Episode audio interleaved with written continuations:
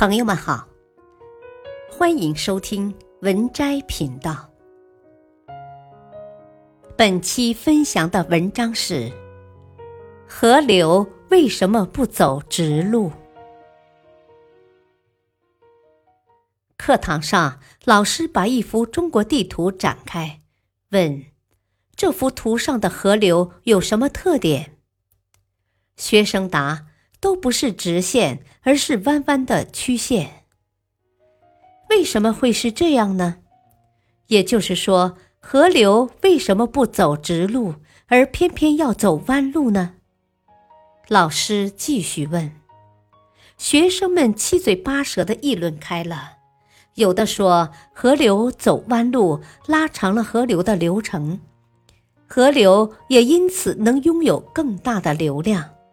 当夏季洪水来临时，河流就不会以水满为患了。还有的说，由于河流的流程拉长，每个单位河段的流量就相对减少，河水对河床的冲击力也随之减弱。这就起到了保护河床的作用。你们说的这些都对。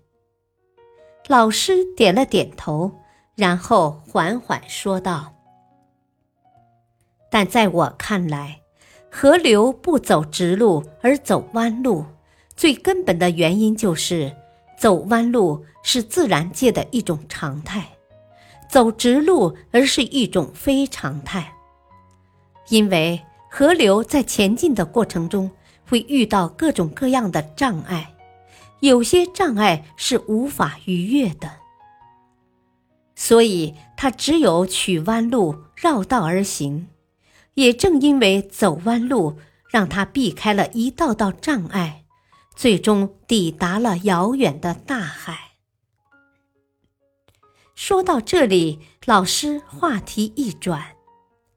其实人生也是如此，当人们遇到坎坷挫折时，也要把挫折的人生看作是一种常态，不悲观失望，不长吁短叹，不停滞不前，把走弯路看成是前行的另一种形式，另一种途径。这样，你就可以像那些走弯路的河流一样。抵达那遥远的人生大海。